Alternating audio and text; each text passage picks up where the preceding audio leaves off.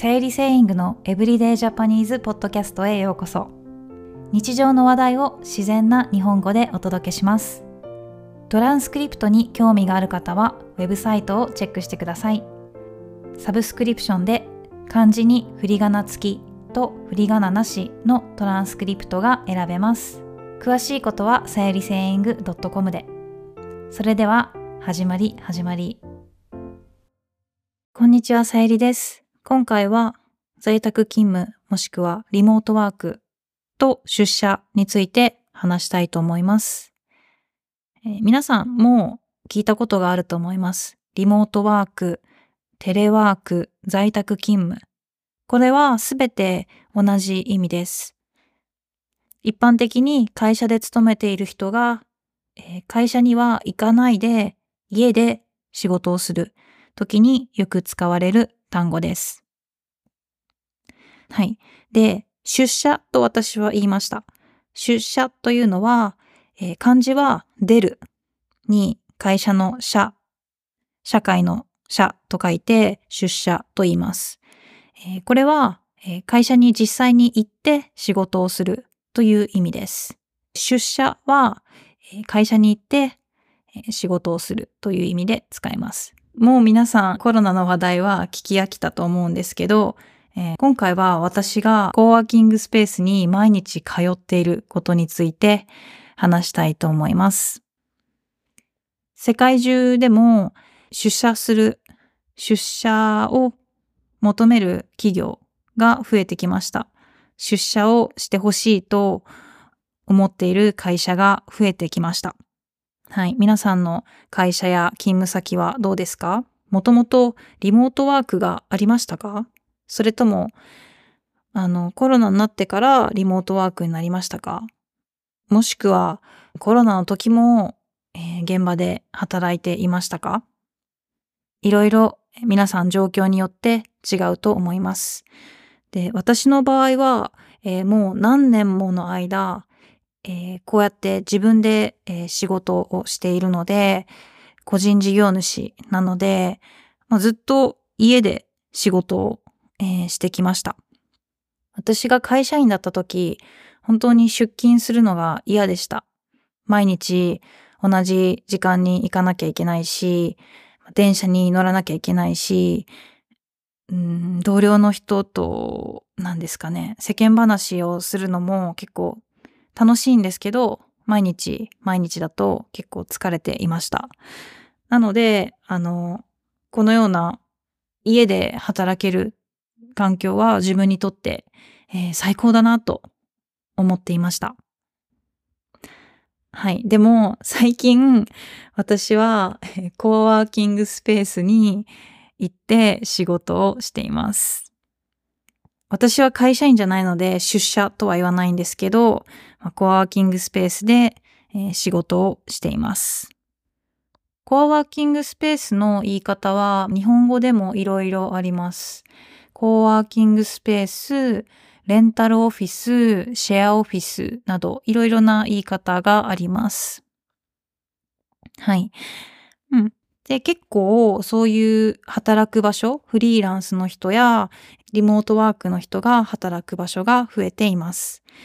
私は大きな町には住んでいないんですけど、私が住んでいるような地方都市でも、うん、かなりの数の、えー、コーワーキングスペースがあります。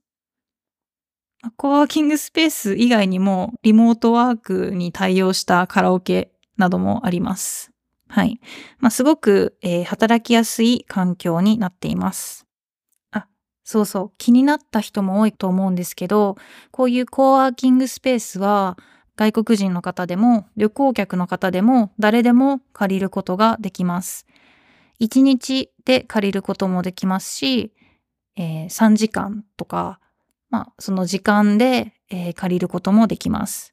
で、よく使う人は、月額会員になると、まあ、通い放題、そのコーワーキングスペースにいつでも行っても、まあ、その決まったお金を払うだけで大丈夫です。だから、日本で旅行しながら仕事をしてみたい人にとって、すごくいい環境になってきていると思います。カフェよりも静かで集中しやすいと思います。気になる料金なんですけど、これは場所によって違います。でも私が知っている限りだと、まあ、1日、まあ、1500円ぐらいですかね。1日使って1500円ぐらい。3時間、まあ、800円とかですね。私は、えー、月額会員なので、まあ全然高くないです。そしてちょっと特別なあの割引があるので、はい、とても安く使わせてもらっています。はい。で、どうして自宅、自分の家が大好きな私がわざわざオフィスに行って仕事をしようかと思ったかというと、私の仲のいい友達がなんと会社員になったんですよ。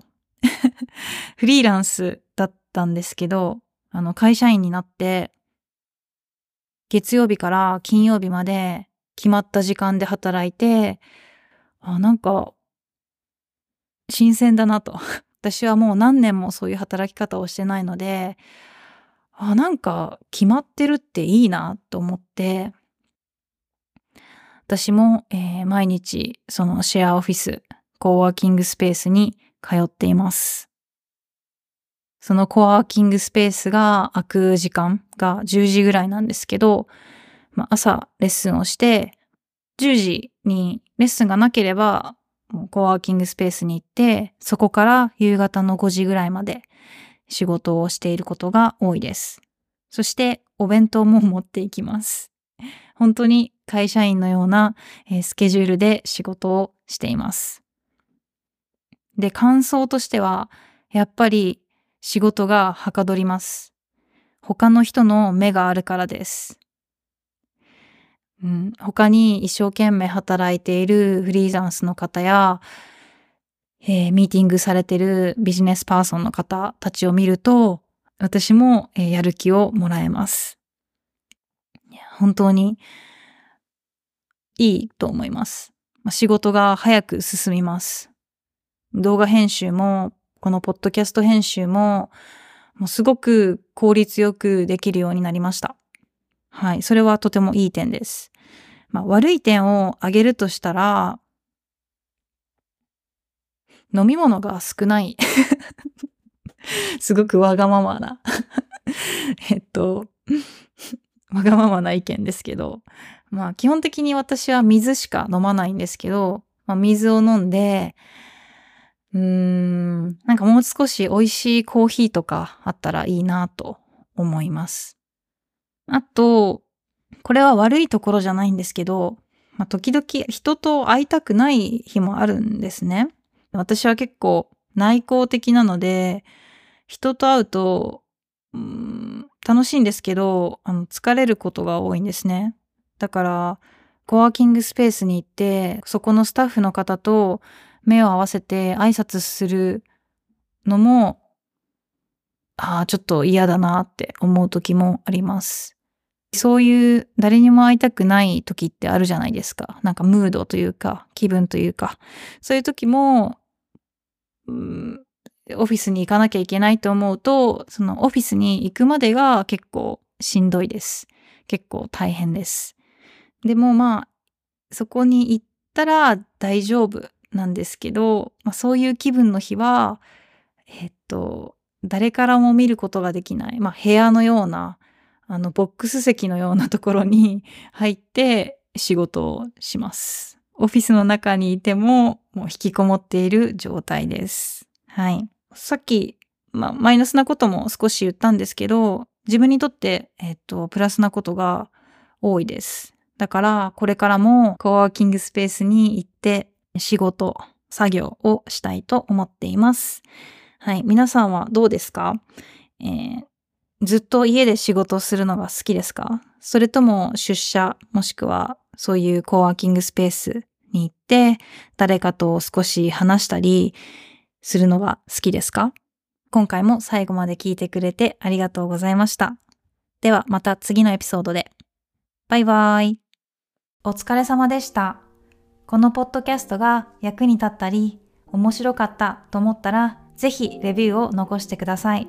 無料のポッドキャストを続けるため余裕のある方からのご支援が大変助かります。ウェブサイトの会員になるとトランスクリプトや非公開動画が見られますしライブ配信も楽しめます。さらにコーヒーでのドネーションも励みになります。よろしくお願いします。